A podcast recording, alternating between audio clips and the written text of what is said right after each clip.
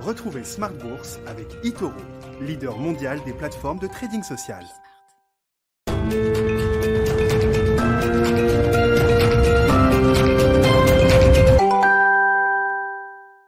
Bienvenue dans Smart Bourse, votre double dose quotidienne de marché, chaque jour en direct sur Bismart, à la mi-journée, 12h30, 13h et le soir, la grande édition, le grand digest de l'information économique, financière et boursière pendant une heure.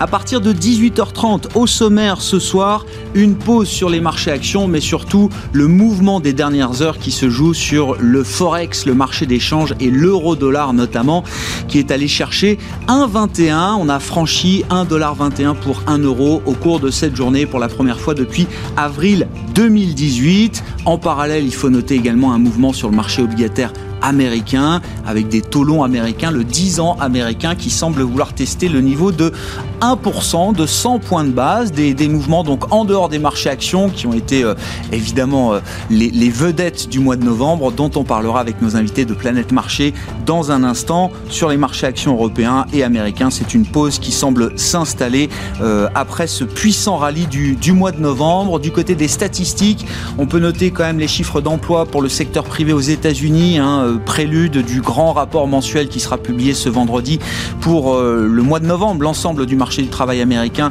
euh, qui sera détaillé donc euh, ce, vendredi. Le, marché privé du, travail a, un peu calé encore avec des créations d'emplois qui sont nettement inférieures aux attentes. On est autour de 300 000 créations d'emplois dans le secteur privé au mois de novembre aux États-Unis contre un peu plus de 400 000 attendus. Et puis dans les, les grands thèmes de marché, là aussi, qui ont été des emblèmes du mois de novembre, le rallye des matières premières. On a vu les marchés action sur le, thème pétrolier, ressources de base évidemment qui était là des grands gagnants du, euh, du mois de novembre. Les prix des matières premières euh, ont également joué euh, un rôle important et on en parlera dans le dernier quart d'heure de Smart Bourse, notamment le quart d'heure thématique avec un spécialiste matières premières, Benjamin Louvet, gérant matières premières en l'occurrence chez OFIAM qui nous rejoindra donc à partir de 19h15 en direct.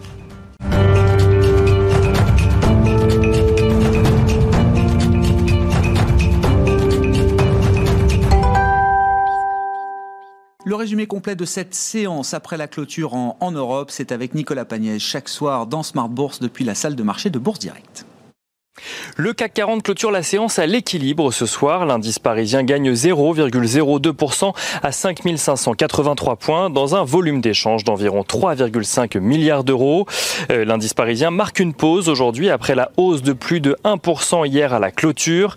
Les bonnes nouvelles qui ont permis à l'indice de progresser sur la séance d'hier sont contrebalancées par les incertitudes euh, auxquelles font face les investisseurs aujourd'hui alors que l'enquête ADP sur l'emploi privé aux États-Unis déçoit. Au mois de novembre, le nombre de créations de postes dans le secteur privé se porte à 307 000 contre les 430 000 attendus par le consensus. Un recul qui porte les créations de postes à leur plus bas niveau depuis juillet dernier. L'annonce est mal vécue par les investisseurs à deux jours du rapport officiel du département du travail, même s'il n'existe pas de corrélation vérifiée entre les deux indicateurs. Aux États-Unis toujours, les négociations ont repris en matière de plan de relance, mais pour rester exactement au même point pour le moment, un groupe de parlementaires composé de démocrates et de républicains a présenté une nouvelle mouture du plan de relance budgétaire pour un montant global de 908 milliards de dollars. Un montant jugé trop ambitieux par Mitch McConnell, le leader républicain au Sénat, même si ce nouveau montant est bien en dessous des 3000 milliards voulus par les démocrates avant les élections présidentielles. Mitch McConnell compte proposer son propre projet de plan de relance pour un montant de 500 milliards de dollars environ. Un soutien à l'économie que Jérôme Powell a d'ailleurs appelé de ses voeux, soutenu par Steve Mnuchin. Les deux hommes, auditionnés par le Sénat hier, ont appelé le Congrès à adopter rapidement un plan d'aide destiné aux petites entreprises en difficulté qui ne peuvent pas se permettre d'attendre deux ou trois mois que l'administration Biden leur vienne en aide. Euh, L'annonce de l'autorisation d'utilisation du vaccin euh, Pfizer par l'autorité de santé britannique a également un impact limité sur les marchés alors que le spectre d'un no deal se dessine sur le front du Brexit. Michel Barnier, le négociateur en chef pour l'Union européenne, estime en effet que les négociations pourraient se terminer sans accord alors que trois points continuent de poser problème. Les règles de concurrence, la pêche et la gouvernance de l'accord. Du côté des valeurs, à présent à la Bourse de Paris, Alstom et Bombardier ont annoncé avoir obtenu les autorisations nécessaires pour qu'Alstom puisse racheter les activités ferroviaires de son homologue canadien. Un rachat qui doit intervenir le 29 janvier. Et Interparfum relève de son côté sa prévision de chiffre d'affaires annuel grâce à une activité qui s'est accélérée à l'automne. Celle-ci passe à 340 millions d'euros contre 320 à 330 précédemment. Parmi les plus fortes hausses ce soir, on retrouve euh, les bancaires, mais aussi euh, les valeurs, plusieurs valeurs cycliques comme Airbus, Engie ou Renault. Les plus fortes baisses, en revanche, concernent le secteur technologique avec Atos, ST Microelectronics ou Worldline, mais aussi euh, des valeurs comme Saint-Gobain ou Michelin. Et on regarde rapidement ce qui se passe du côté du pétrole. Le pétrole qui se négocie ce soir aux alentours des 48,5 dollars le baril de Brent dans l'attente de la prochaine réunion des membres de l'OPEP+, qui n'arrivent pas à se mettre d'accord sur la production les volumes de production pardon, à partir de janvier. L'once d'or se négocie, ce soir au-dessus des 1800 dollars, tandis que le dollar continue de reculer. L'euro dollar se rapproche à présent des 1,21 dollars pour 1 euro. Et on finit avec euh, l'agenda. Euh, demain doit se, tenir donc la réunion de l'OPEP+, qui permettra peut-être donc à ses membres de se mettre d'accord sur les volumes de production en janvier. Et après les PMI manufacturiers hier, les investisseurs découvriront les PMI euh, des services en zone euro et l'ISM des services aux États-Unis. Les inscriptions hebdomadaires au chômage aux États-Unis feront également patienter les investisseurs avant le rapport officiel du département du travail qui sera publié vendredi. Nicolas Pagnès en fil rouge avec nous tout au long de la journée sur Bismart depuis la salle de marché de Bourse Direct.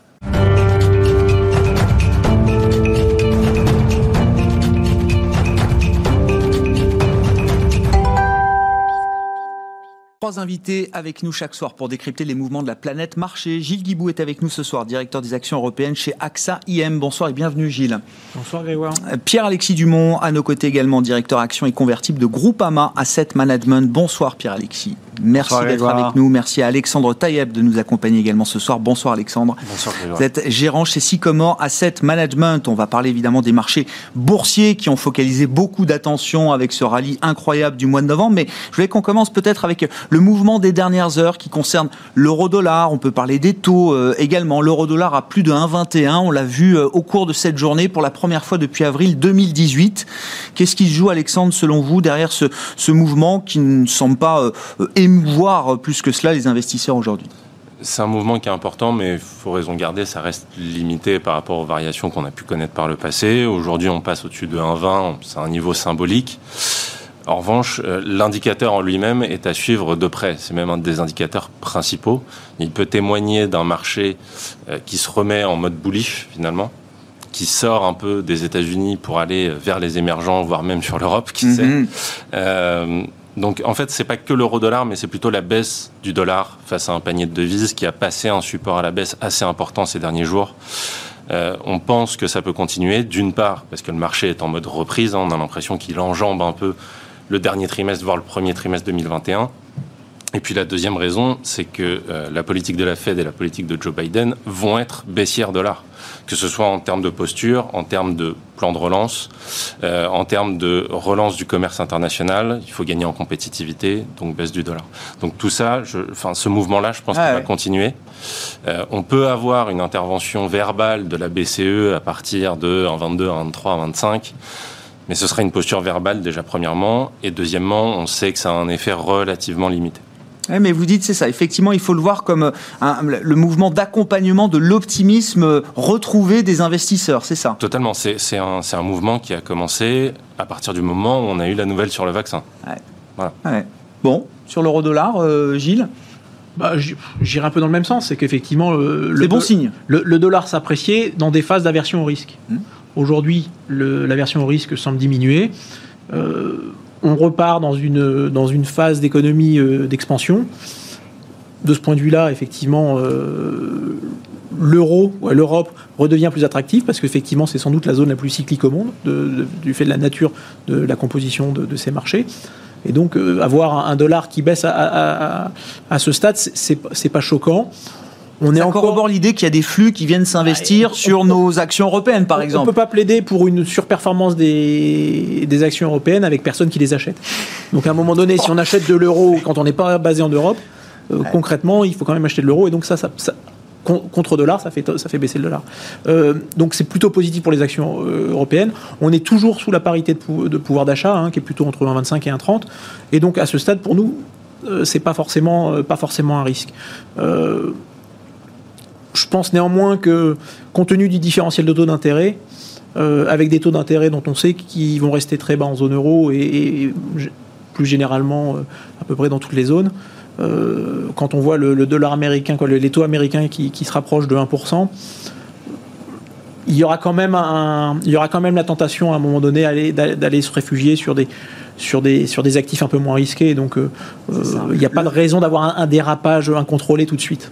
D'accord. Donc euh, c'est vrai que l'autre mouvement en parallèle de, l'euro-dollar, c'est le 10 ans américain qui vient à nouveau flirter avec le, taux de 1%. Et, en spread, c'est que c'est considérable. Bah oui. Donc, euh, Parce que nous, ça bouge pas. Nous, ça ne remonte pas, les taux longs. Pas, beaucoup. Pas hein. d'un iota. Hein. Euh, non, non, mais oui, je, pense que c'était pas le, dollar qui était fort, c'était l'euro qui était faible. Donc c'est plutôt, voilà, pour moi, c'est vraiment quelque chose de positif. La, zone euro euh, était plutôt un repoussoir, hein, donc euh, pour les investisseurs étrangers. Là, le fait que ça revienne, voilà, et, ne pas oublier aussi que cette zone est la plus exportatrice du monde, donc il n'y a pas tellement de raisons hein, que euh, l'euro soit très très faible. Mhm. Alors c'est vrai que c'est dur pour les pays moins compétitifs de la zone, mais un vin pour l'Allemagne, il n'y a pas de souci. Hein. Non, mais comme le euh, disait Alexandre, c'est intéressant.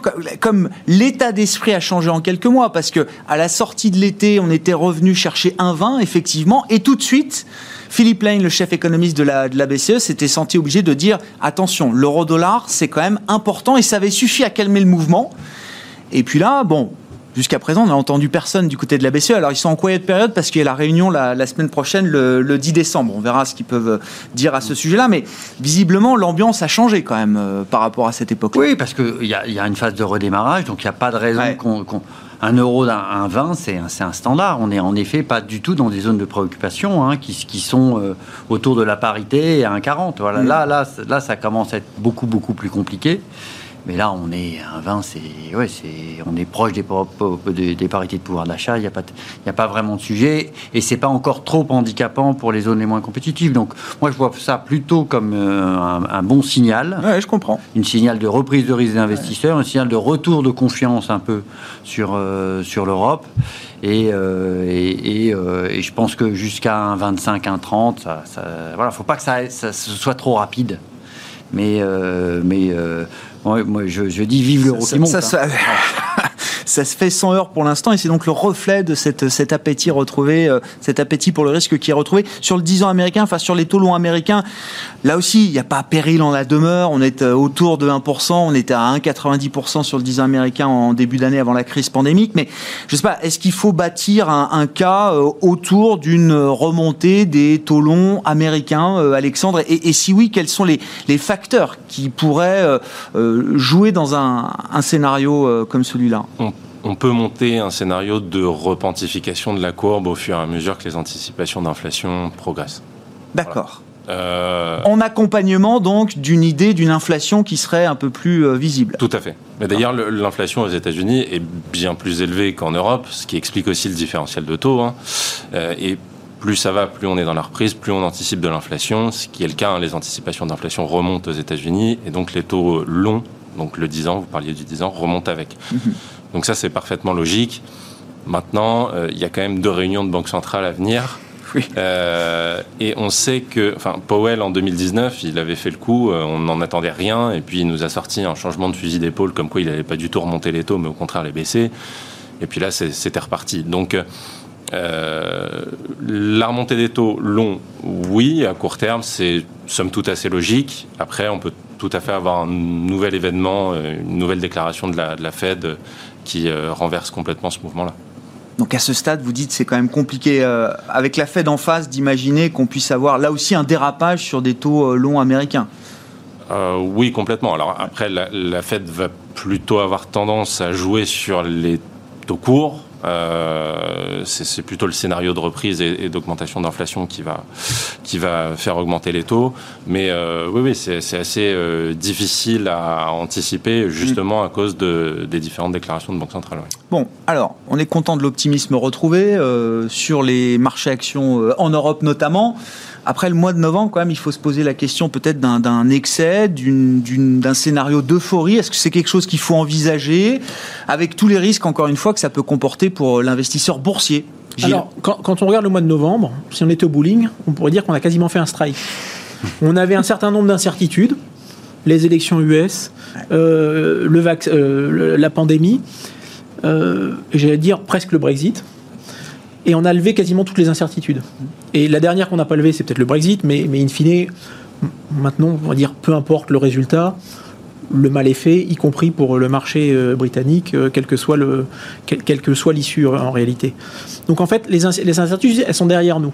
Et on va rentrer dans une phase de six mois où en réalité, les effets de base, la comparaison année sur année, va être très favorable. La comparaison de quoi? Alors des, résultats des entreprises. Des résultats d'entreprise, d'accord. Et, donc on va, on va se retrouver. On s'en souvenait plus, ça, ça n'intéressait plus personne les résultats d'entreprise. On, va se euh, retrouver dans une situation où on va se dire bah, finalement l'économie va très bien puisque l'an dernier elle allait très mal. Hmm.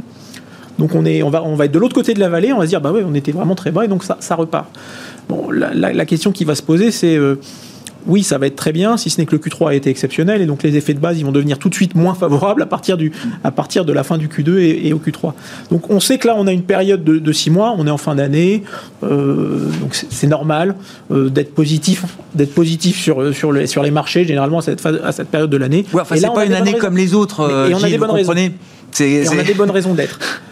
Euh, et avec des marchés qui sont pas très chers. Ça commence à faire les gros. C'est ce qu'on disait hier avec les invités, c'est-à-dire que euh, après un rallye de 20% plus sur les actions euh, européennes, évidemment, c'est une information qui sort du seul domaine des spécialistes que vous êtes. Ça devient une information presque grand public qu'on va retrouver sans doute dans des. Et donc se dire que les marchés actions ont déjà effacé la crise pandémique, économique, alors que pour beaucoup c'est encore devant nous d'une certaine manière, y compris sur le plan de la pandémie. Les banquiers centraux, là, nous rappellent à chaque fois que, attendez, c'est encore compliqué, on n'en est pas sorti euh, pour l'instant. Je répondrai deux choses à ça. C'est d'abord, les marchés actions ont tendance toujours à anticiper. Euh, on peut faire fausse route en anticipant un peu trop vite, trop fort certaines choses. Le, bémol, c'est qu'on anticipe peut-être un peu trop. Et c'est là où, euh, si je pense que le début d'année peut être positif, parce qu'on a des effets de base positifs. En réalité, les effets de la crise, et notamment euh, les plans de licenciement, euh, et donc les impacts sur la consommation, on va les voir à partir de l'an prochain. Mm. Donc euh, l'espoir qu'on peut avoir, c'est que les plans de relance aux États-Unis, on parle d'un plan de relance à plus de. Alors aujourd'hui, on, est, on était à 900 milliards dont on discutait aujourd'hui. On va avoir le Green Deal européen. Donc tout ça, ça va venir soutenir l'économie. Mais en réalité, c'est que le, le quotidien des personnes qui perdent leur travail, ça va quand même peser sur la, sur la consommation. Donc moi je pense qu'on peut avoir un bon début d'année et peut-être assez rapidement avoir un rappel à l'ordre. Euh, Mais l'élan est là. Enfin, le momentum, vous dites, il y a une fenêtre de tir là, effectivement. qui, euh, en, ce moment, d'autant que ce qui monte réellement, c'est essentiellement les titres qui étaient très en retard, sur lesquels il y avait plus d'attente. Et si on regarde, euh, il y avait deux secteurs. Il y avait deux secteurs qui, à eux seuls, faisaient plus de 100% de la baisse des marchés, qui était le secteur bancaire. Mm. et de ce point de vue-là, on a eu un certain nombre de consolidations en Europe, en Espagne, euh, en Italie, qui viennent un peu assainir le secteur bancaire. On va avoir une annonce sans doute sur la reprise des dividendes, hein, avec des, banques qui reviennent avec des niveaux de, capital euh, sans doute suffisants. Et euh, en plus de ça, on a potentiellement, on va remettre de l'essence dans le moteur des banques. C'est quoi l'essence du moteur, du moteur pour une banque? Eh ben, C'est la courbe des taux une, banque, ça fonctionne sur la transformation. Et mmh. pour ça, il faut qu'il y ait de la une pente de la courbe des taux. Depuis euh, plusieurs années, on travaille sans essence. Et donc la perspective d'avoir une remontée, une repentification de la courbe des taux, c'est très positif pour le système bancaire. Donc ça, plus la, la, la, possibilité de repayer des dividendes, oui, il y, avait la place pour un rebond et peut-être pour que ça se perpétue encore un peu. Optimisme retrouvé jusqu'où ou euh, à l'inverse, est-ce qu'il y a encore suffisamment de pessimisme dans le marché, Alexandre, pour envisager que le mouvement puisse, euh, puisse continuer, que le mouvement de hausse des actifs risqués puisse continuer encore Oui, le mouvement de hausse peut continuer pour tout ce qui a été dit. Hein. C'est exactement ça. Euh, maintenant, effectivement, le marché anticipe. Il ne faut pas qu'il anticipe trop. C'est-à-dire que si la période, enfin, je, je prends quelque chose de très trivial, on a annoncé le vaccin. Si ça prend trois mois, six mois, ça va, ça correspond à peu près à une anticipation de marché. Si ça prend un an et demi, ça va être un peu plus compliqué. Euh, parce qu'on va pas ressortir tout de suite, parce qu'il y a quand même une explosion des cas qui se poursuit aux États-Unis, et que si jamais ils doivent refermer l'économie ou une partie de l'économie à un moment donné, ça risque de moyennement plaire au marché. Donc ça, euh, c'est si jamais l'obstacle est trop grand, euh, le mouvement de hausse va s'arrêter. En revanche, on n'est pas obligé de rester dans une euphorie euh, de prendre 20% tous les mois. Mais on peut continuer avec un mouvement de hausse régulier qui ne serait pas illogique, tout en sachant qu'il y a encore pas mal de valeurs dans la cote qui doivent rattraper leur niveau pré-Covid.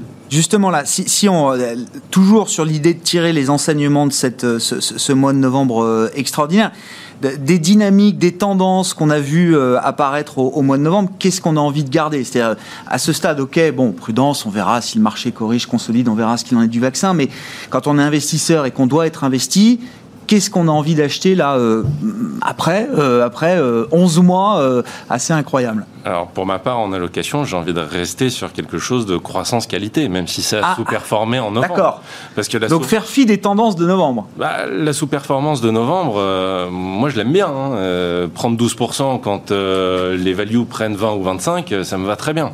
Donc qu'on reconnaisse des bilans solides, des croissances, des boîtes de qualité voilà, c'est, je pense que c'est nos métiers, euh, rester sur les fondamentaux et, ne pas faire de plan sur la comète sur une reprise plus rapide qu'escomptée sur euh, le deep value. Euh, voilà. Donc, diversifier, c'est sûr. on, l'avait dit depuis l'annonce du vaccin, de toute façon, on avait pris peut-être un biais trop croissance-qualité. Il faut commencer à diversifier sur certains secteurs. Mm-hmm. En revanche, de, donner un grand coup de barre à droite sur toute la value, c'est loin d'être une bonne idée, je pense. C'est ça qui est marquant aussi en novembre, enfin, vos commentaires, vos remarques, bien sûr, euh, Pierre-Alexis, mais c'est une rotation qui est euh, un rattrapage des, secteurs mm. très déprimés, mais les secteurs stars euh, séculaires, hein, croissance, qualité, ont pas, pas démérité d'une certaine manière. Ils sont proches des plus hauts, toujours. Ah, ils sont au plus haut. Ils sont au plus haut, toujours.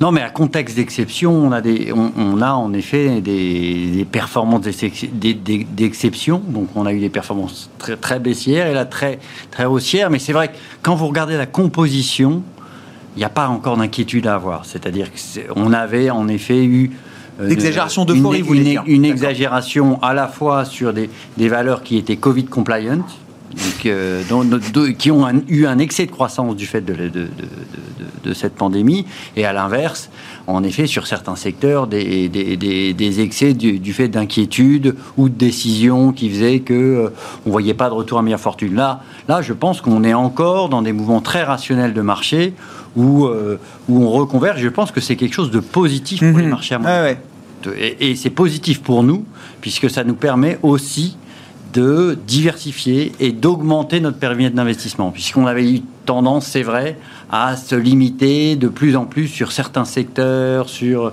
sur des thématiques. C'est euh, plus sain. ça paraît bizarre de dire ça parce que 20% en un mois, ça arrive peut-être une fois dans l'histoire. On verra ce que l'histoire nous réserve. Mais c'est beaucoup plus sain d'avoir finalement ce mouvement-là de rattrapage que ce qu'on avait auparavant. Voilà, il, certains de dossiers croissance ont corrigé leur sur-rentabilité et leur, et leur surperformance pour revenir dans des zones. Euh, plus acceptable. Et à l'inverse, on a, on, a, on a corrigé cette divergence euh, énorme qu'on avait sur, sur, sur, les secteurs euh, euh, value. Donc on, a aujourd'hui un périmètre et c'est vrai que c'est positif parce que ce qui faisait la performance, c'était Covid, non Covid.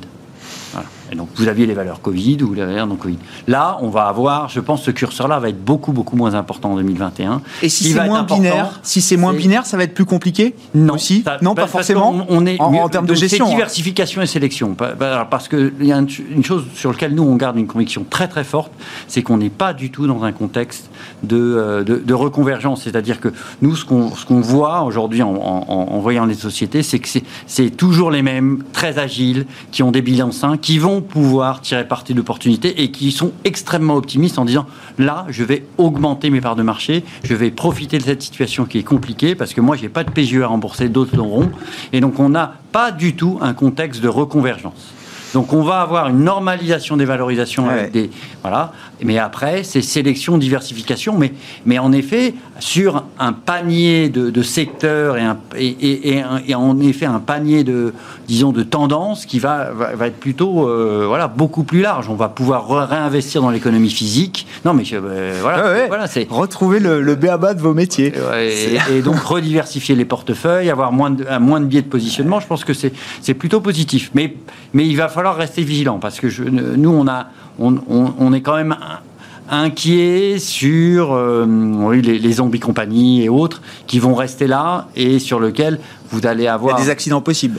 bah, beaucoup de volatilité et en fait des retours à meilleure fortune, mais derrière beaucoup de déceptions. Et, et- et- et ce qu'on disait est vrai. Je pense que le, le- euh, le juge de paix, ça va être le deuxième semestre 2021. Ouais. Voilà. Bon, Ça, en termes de stratégie d'investissement, action, Gilles, là, comment on a envie, c'est quoi la grille d'analyse, que- comment on a envie d'investir, qu'est-ce qu'on a envie d'acheter, quel Mais type en- d'entreprise en- là euh, Encore une fois, de la même façon qu'il y a six mois, je vous disais, oui, j'aime les valeurs de croissance parce que quand on investit sur action, forcément, on est porté vers, euh, à regarder vers l'avenir.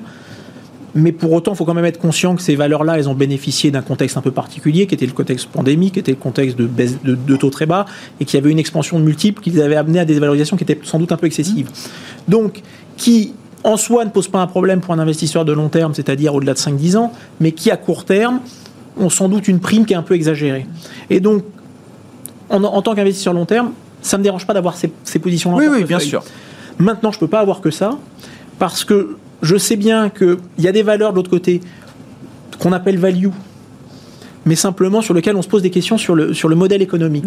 Alors, et, et- et pour de plus ou moins bonnes raisons. Euh, les constructeurs automobiles, parce qu'elles doivent euh, faire face à la transition électrique, Euh, les agences de pub.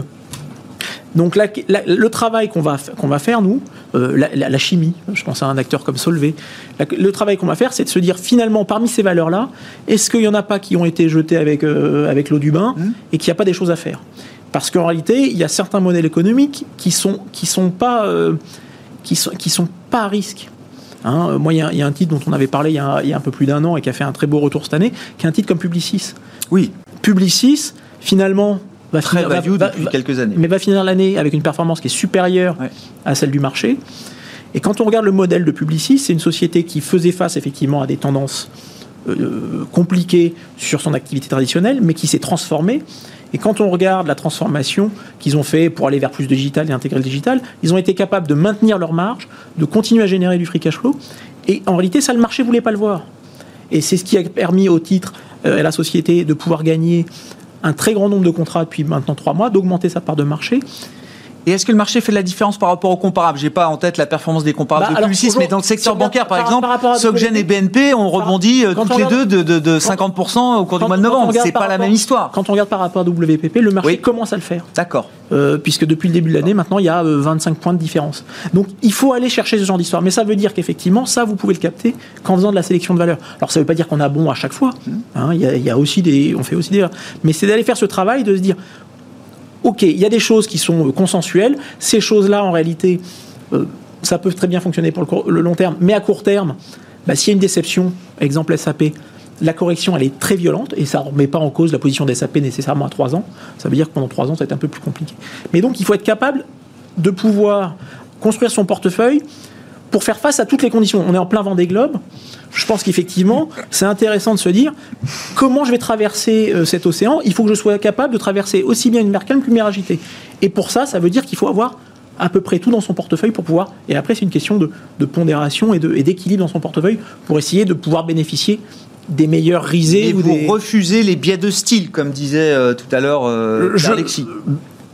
Alors, ça va dépendre des portefeuilles. Mais aujourd'hui, pour nos portefeuilles qu'on appelle core, qui sont euh, pour l'investisseur lambda, on veut pouvoir affronter n'importe quelle Ouais, condition. Donc, on va avoir une tendance à préférer la qualité, parce que sur le long terme, les positions. Les mais voilà, à côté de ça, il faut aussi se poser des questions Ouais. sur le reste. Bon, sur, sur la qualité, effectivement, Alexandre, alors euh, vous, vous êtes très content, effectivement, et c'est vrai qu'en absolu, la qualité n'a pas démérité, effectivement, au cours du, du mois de novembre. Concrètement, qu'est-ce que ça veut dire? Est-ce que est-ce qu'il faut quand même mettre un peu plus de cycles, un peu plus d'Europe, euh, un peu plus d'Asie? Enfin, si on regarde un peu les grandes, euh, les grandes histoires thématiques, géographiques, là, est-ce qu'on a envie de changer des choses quand même pour euh, voilà, se préparer au terrain euh, de, de- de- des prochains Ouais. mois, des prochains trimestres? Oui, on a envie de sortir un petit peu des États-Unis, peut-être de revenir sur l'Europe. Euh, alors, il y a un scénario qu'on peut espérer pour l'Europe, c'est celui de 2004-2006. C'était il y a longtemps. Faut nous rappeler, oui. Euh, voilà, ça fait 15 ans que l'Europe n'a pas surperformé les États-Unis dans une phase de hausse. Donc en 2004-2006, c'était le cas. Mais il y avait quand même un certain nombre de planètes alignées qu'on n'a pas aujourd'hui, mais qui peuvent revenir. Donc typiquement, pour rappel, c'était les années Chirac, le début de l'euro. Euh, on était dans une période où la solidarité européenne, comme l'Europe était en construction, était plus là. On avait une croissance économique qui était plus solide. Donc tout ça fait que euh, l'Europe surperformait bien, notamment l'Allemagne. Aujourd'hui, euh, si on a des investisseurs qui reviennent, comme on le voit avec le mouvement sur l'euro-dollar, une phase de reprise, un plan de relance, un Green Deal euh, qui se passe relativement bien. Alors là, sur le budget, il y a encore quelques pays qui, mettent leur veto ce qui est un peu compliqué, mais à un moment donné, je pense que ça va se faire. Faut pas y accorder trop d'importance, vous dites. Non, non, mais je. Je, je sais pas qu'il faut pas y accorder trop d'importance. Euh, en tant qu'investisseur, hein, je... euh, si, il faut y accorder de l'importance parce que clairement, ils peuvent mettre à mal la chose. Ouais. Mais on espère toujours que les locomotives européennes, notamment la France et l'Allemagne, taperont du poing sur la table à un moment donné. Mm. Pour rappel, le veto, c'est parce qu'ils ne veulent pas respecter l'état de droit. Enfin, ouais. on, on, est sur ce genre de base-là. Euh, donc euh, si jamais on a tous ces plans de relance et la BCE qui est toujours en soutien, globalement, on peut avoir une Europe qui a une euh, reprise euh, un peu plus soutenue euh, que ce qu'on a aux États-Unis. Donc revenir sur l'Europe, c'est le premier point. Vous parliez de l'Asie. Bon, la Chine a quand même bien fonctionné tout au long de l'année. Mm. Elle a stagné un petit peu là ces derniers temps. Bon, stagné en novembre, c'est plus 6. Mmh.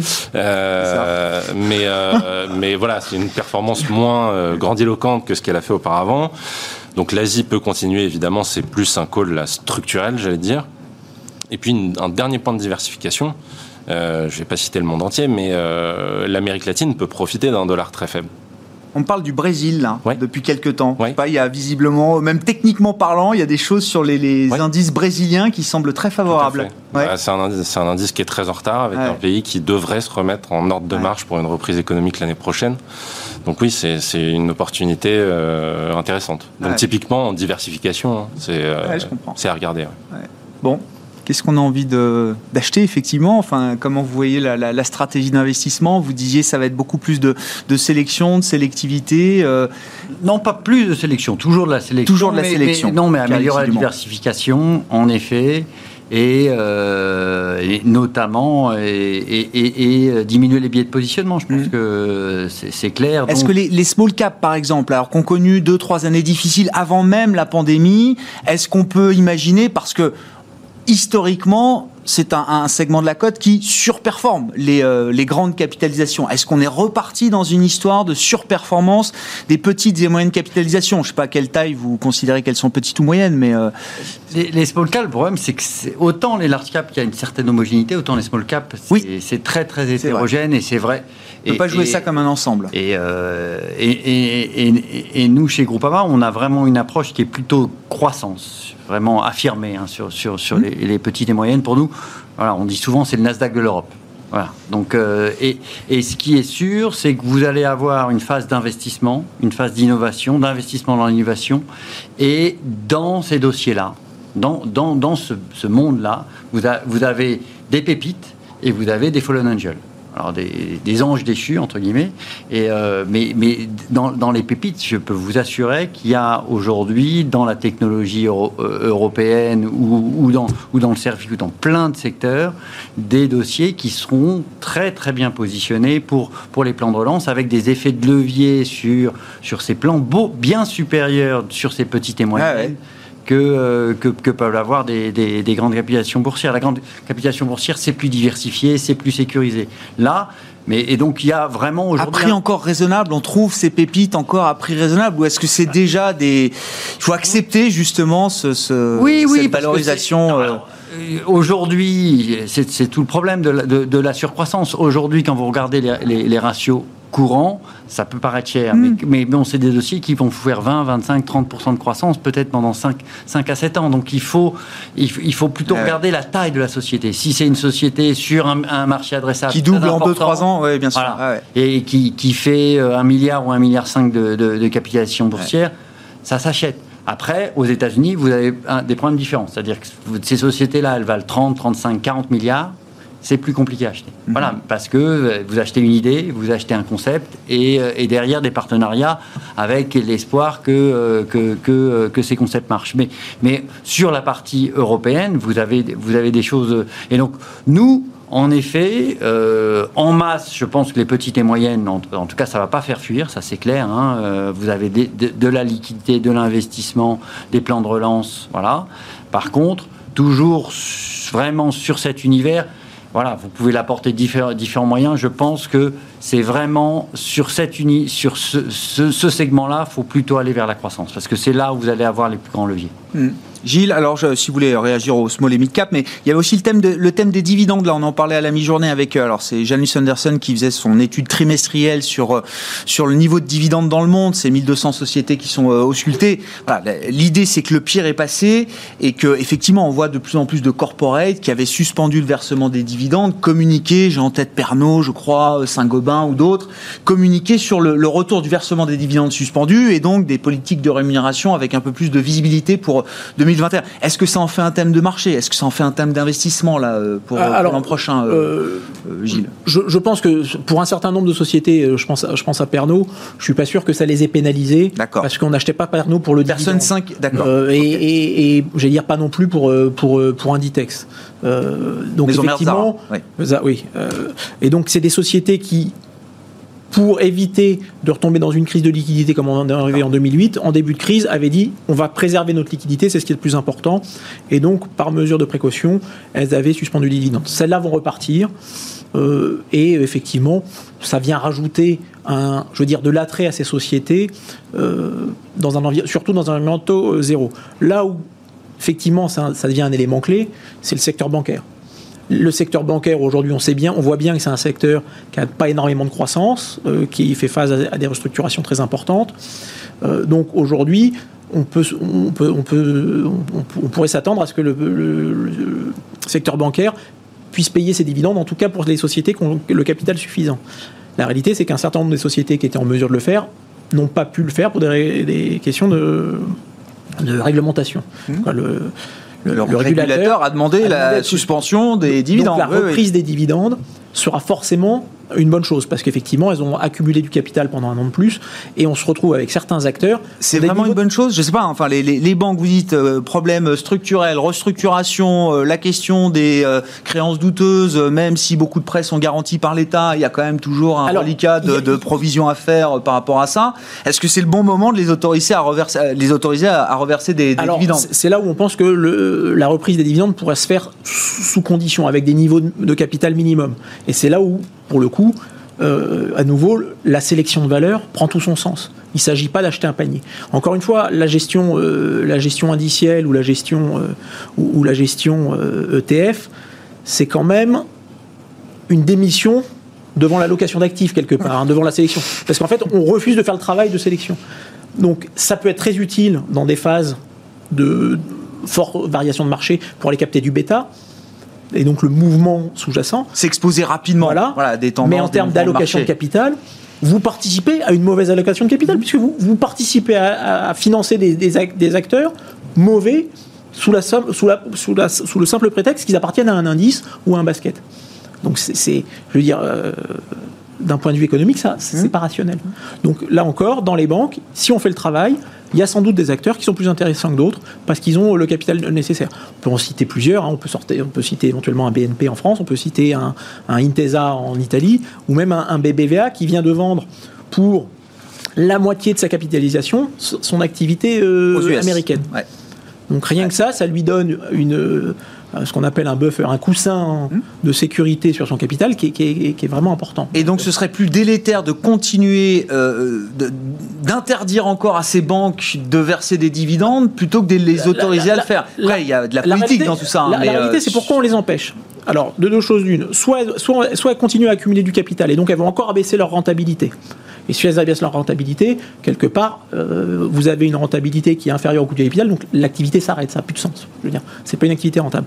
Soit elles peuvent rendre du, du capital et donc regagner en rentabilité, et c'est quand même des acteurs qui financent l'économie. Donc, ce qui va se passer Donc, la seule raison pour en réalité interdire les dividendes, c'est que vous voyez arriver une vague de défauts massifs à l'horizon et effectivement qui viendrait peser sur, le, sur, le, sur, le, sur, le, bilan des banques.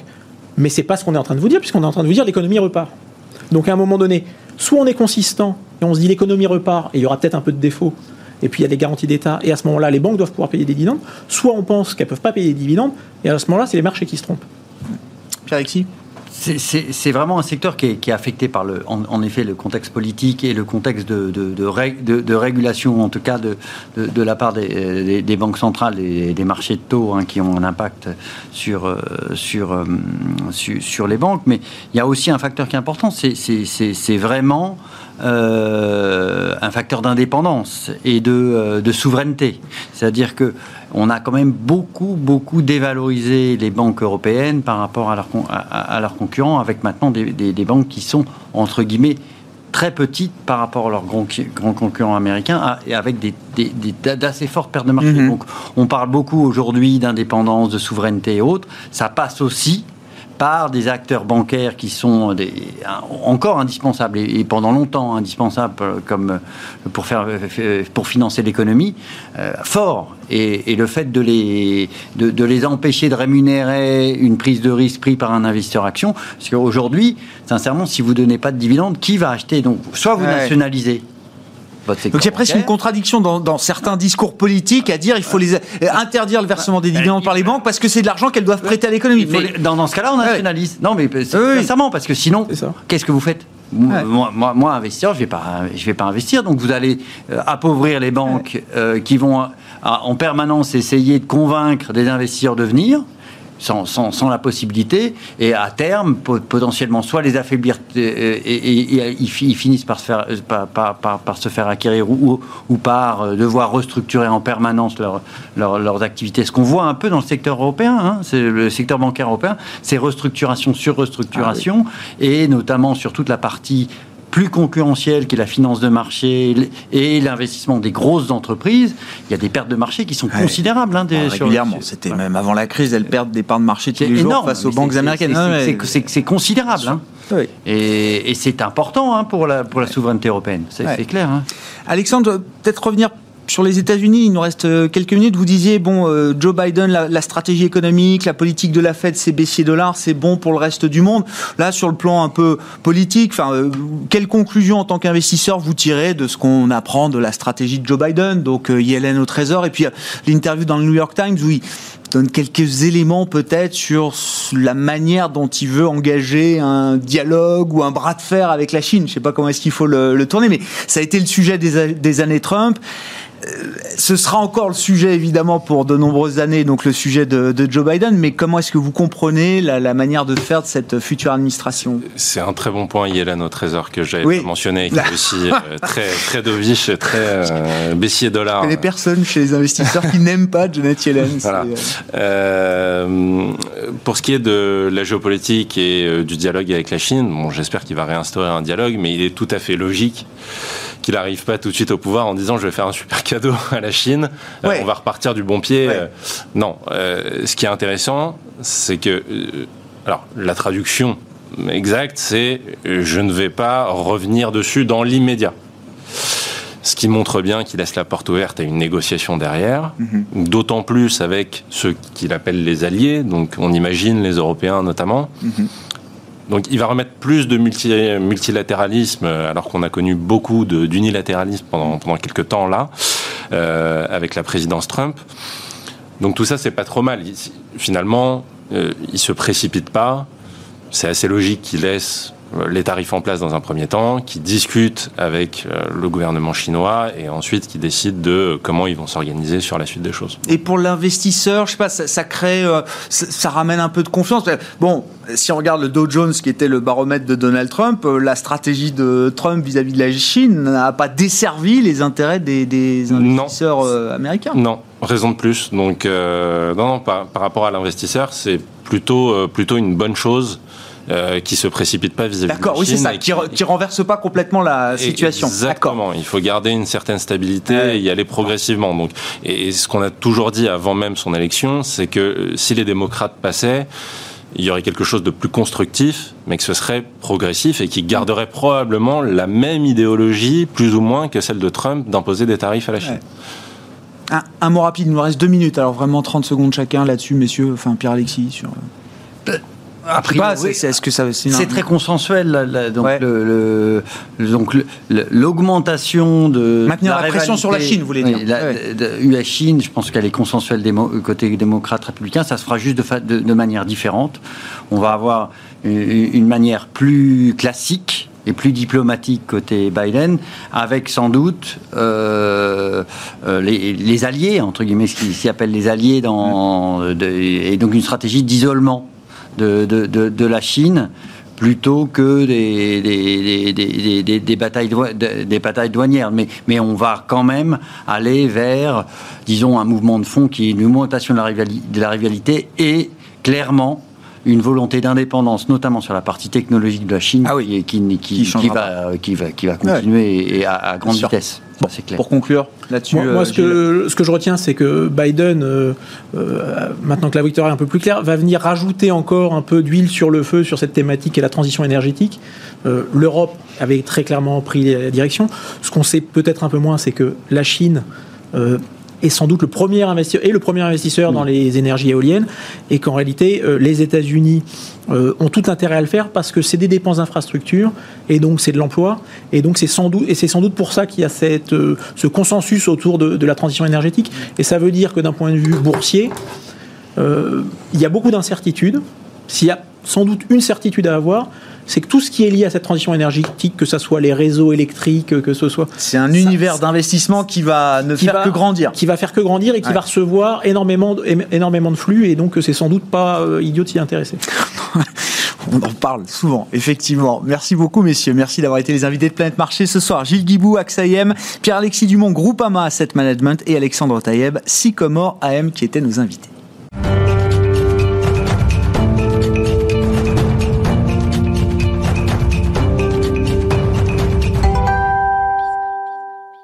Dernier quart d'heure de Smart Bourse chaque soir, c'est le quart d'heure thématique. Le thème du jour, c'est le pétrole et les matières premières au sens large, y compris les métaux précieux, qui ont été un marqueur quand même de cette année 2020. On en parle avec le spécialiste Benjamin Louvet, gérant matières premières chez Ophi Asset Management. Bonsoir et bienvenue Benjamin. Bonsoir Grégoire. le pétrole, il y a une petite question immédiate. Intéressant d'ailleurs de voir que l'OPEP Plus n'arrive pas à prendre sa décision. Ouais. Qu'est-ce qui se joue? C'est compliqué. L'OPEP est dans une situation qui est vraiment difficile. Alors, il y a deux problèmes. Le premier problème est un problème, je dirais, plus diplomatique. Euh, on a pour la première fois une espèce d'opposition entre deux partenaires historiques de l'OPEP, que sont l'Arabie Saoudite et les Émirats Arabes Unis, qui traditionnellement marchent main dans la main. Et puis, pendant l'été, il y a eu un, une mauvaise communication, je pense, euh, diplomatiquement, qui a été faite, euh, puisque l'Arabie Saoudite s'est agacée de voir euh, les Émirats Arabes Unis dépasser un peu leur quota de production. Et donc, ils ont un peu rappelé à l'ordre, alors qu'ils jouent quand même plutôt globalement bien le mm. jeu, et qu'à côté de ça, il y avait des gens qui jouaient moins le jeu. Donc, les Émirats Arabes Unis sont rentrés dans leur rang.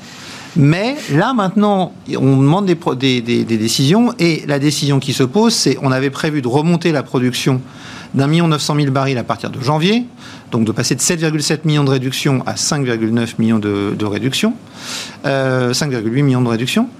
Euh, et le, les Émirats arabes unis disent, c'est vrai qu'aujourd'hui, finalement, avec le, nouveau, les nouveaux confinements, les nouvelles incertitudes économiques, avec les nouveaux confinements en Europe, aux États-Unis, la situation qui est difficile, il faut peut-être retarder cette remise sur le marché de pétrole supplémentaire. Ça paraît rationnel. Mais ils disent, d'accord, mais à ce moment-là, tout le monde respecte les limites du jeu parce que nous, on nous a, on nous a quand même critiqué. Donc la Russie, euh, l'Angola et un certain nombre de pays qui ne respectent pas respectent. Sinon, moi, je recommence à vendre mon pétrole. Hmm. Et c'est, on va trouver une solution là, parce que euh, c'est dans l'intérêt de tout le monde. Mais ça révèle une vraie fracture. Les, les, Émirats arabes unis commencent à en avoir un peu.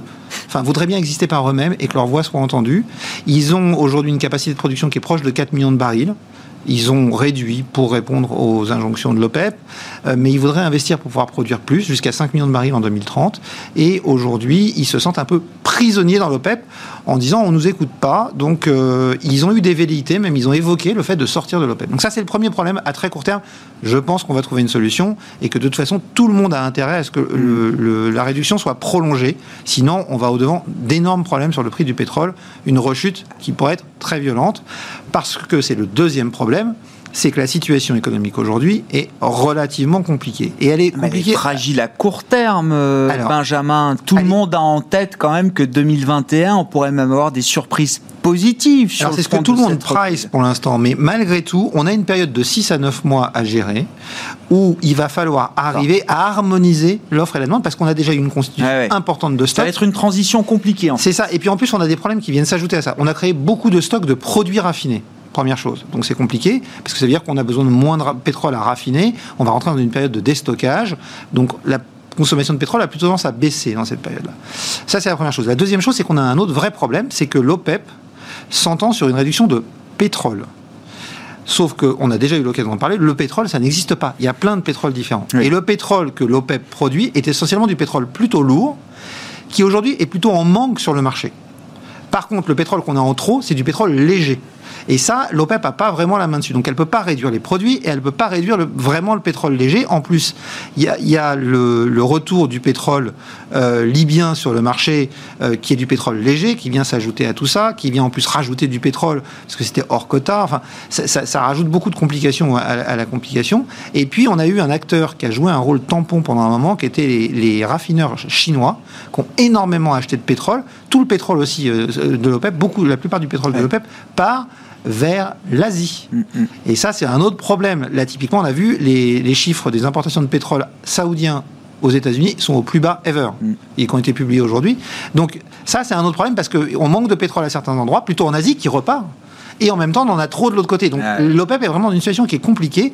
Et ma crainte, malgré tout, c'est qu'on va trouver une solution, mais c'est qu'on fasse une prolongation de cette réduction pour trois mois, ce qui a l'air de se décider, peut-être six. Et je suis pas certain que ça soit suffisant pour rééquilibrer le marché, pour peu qu'on ait un hiver un peu doux. Donc attention. On pourrait se risque retrouver de, avec un- risque de une rechute. de prix sur le Oh pétrole, là là.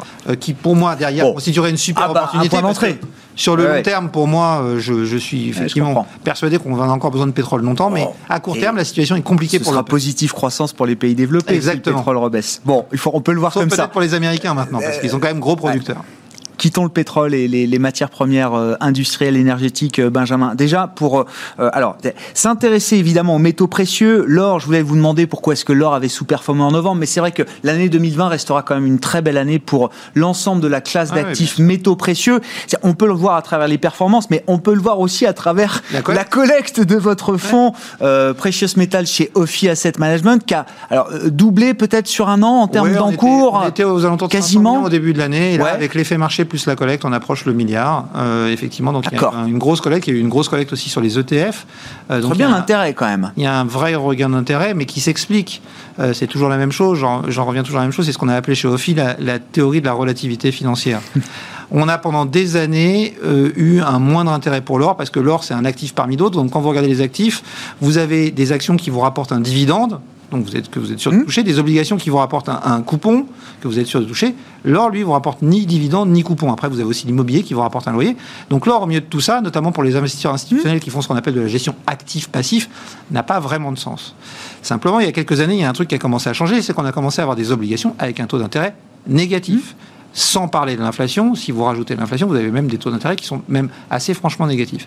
Et c'est ce qu'on a appelé la théorie de la relativité financière. C'est l'or ne rapporte rien, c'est vrai, mais finalement aujourd'hui, rien, c'est mieux que moins que rien. Et ce cas, il reste valable, y compris dans un scénario où, encore une fois, certains dans le marché envisagent que ça y est, c'est reparti pour un nouveau cycle de croissance, de reprise économique, avec à l'arrivée un peu plus d'inflation, notamment peut-être aux, États-Unis. Ça, c'est le narratif qui est en train de se bâtir aujourd'hui. J'ai envie de dire plus que jamais, euh, Benjamin, Grégoire. ouais. Pourquoi? Parce que l'or donc dépend du niveau des taux d'intérêt réels. Mmh. Les taux d'intérêt réels, c'est les taux nominaux des banques centrales moins l'inflation. Mmh. Les taux nominaux jusqu'en 2023, on sait. La Fed nous l'a dit, c'est zéro. D'accord? Ça reste à zéro. Donc il reste à savoir ce qui peut se passer avec l'inflation. Et nous, on pense que la- l'inflation, en tout cas les anticipations d'inflation, vont repartir à la hausse pour deux raisons majeures. Une raison moyen terme, qui est la transition énergétique, vous en parliez juste avant. La transition énergétique, on va passer d'énergies très denses, que sont les énergies, les énergies fossiles, à des énergies moins denses, que sont les énergies renouvelables, et d'énergies pilotables à des énergies, des énergies intermittentes. Ça fait qu'il va falloir entretenir plusieurs systèmes en même temps pour assurer une production constante d'électricité.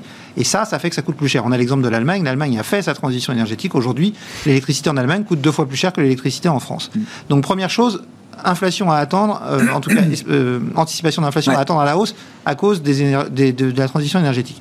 Et puis la deuxième chose, c'est la façon dont on sort de la crise euh, sanitaire, qui est différente de la façon dont on est sorti de la crise financière de 2008. En 2008, on a utilisé les moyens monétaires. Injection de liquidité des banques centrales vers les banques commerciales, avec dans l'idée que la courroie de transmission permettrait d'injecter cet, cet argent dans l'économie réelle. Manque de bol, euh, situation difficile, peu de demandes pour le crédit, et donc pas de courroie de transmission, et donc pas d'inflation. Aujourd'hui, pour sortir de la crise sanitaire, on a utilisé trois moyens complémentaires. On utilise toujours l'arme monétaire, mais on utilise trois moyens complémentaires. Le premier, les chèques qui ont été envoyés directement aux consommateurs en début de crise. Aujourd'hui, c'est épargné, mais en sortie de crise, on connaît les Américains, ça sera utilisé pour consommer.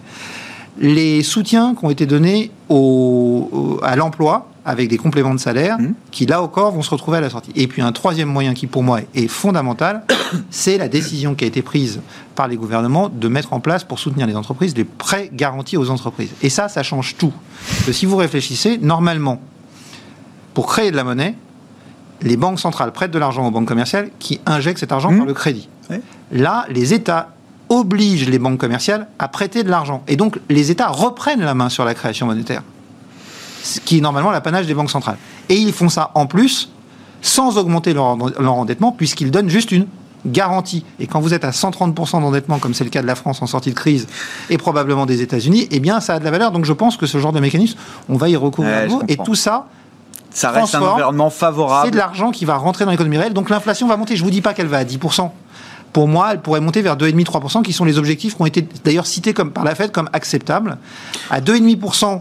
On verra comment la 1,5 Fed. euh, bon, mais aujourd'hui, un 1,5% On a plus le temps, je suis d'accord, mais on verra comment la Fed réagira. Si on euh, passe à 2,5 le jour où on sera à d'inflation. Je suis d'accord. on, on Ouais. peut attendre 25% Ouais, ok. de hausse de l'or. Ok.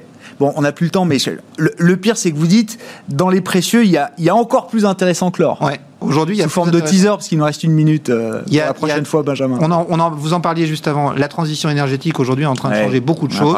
L'argent est indispensable pour le photovoltaïque. Il est indispensable pour les batteries. L'argent Et aujourd'hui. en plus des applications industrielles, c'est Ouais. ça derrière ces métaux précieux qu'il n'y avait pas 12%, ces dernières 12% de la années. demande d'argent aujourd'hui, c'est le photovoltaïque. C'était zéro il y a quelques années et on s'attend à ce que le photovoltaïque soit multiplié par 4 d'ici 2030. Vous voyez ce que ça peut représenter. Les batteries, pareil.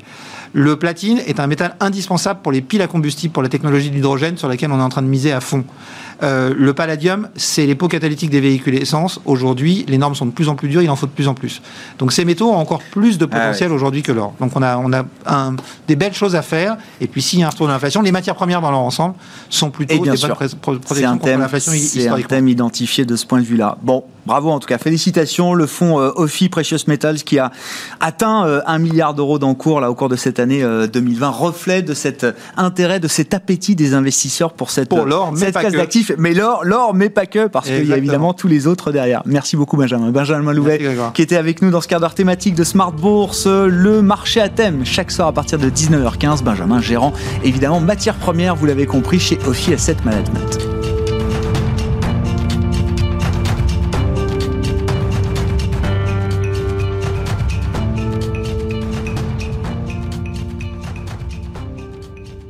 C'était Smart Bourse avec Itoro, leader mondial des plateformes de trading social.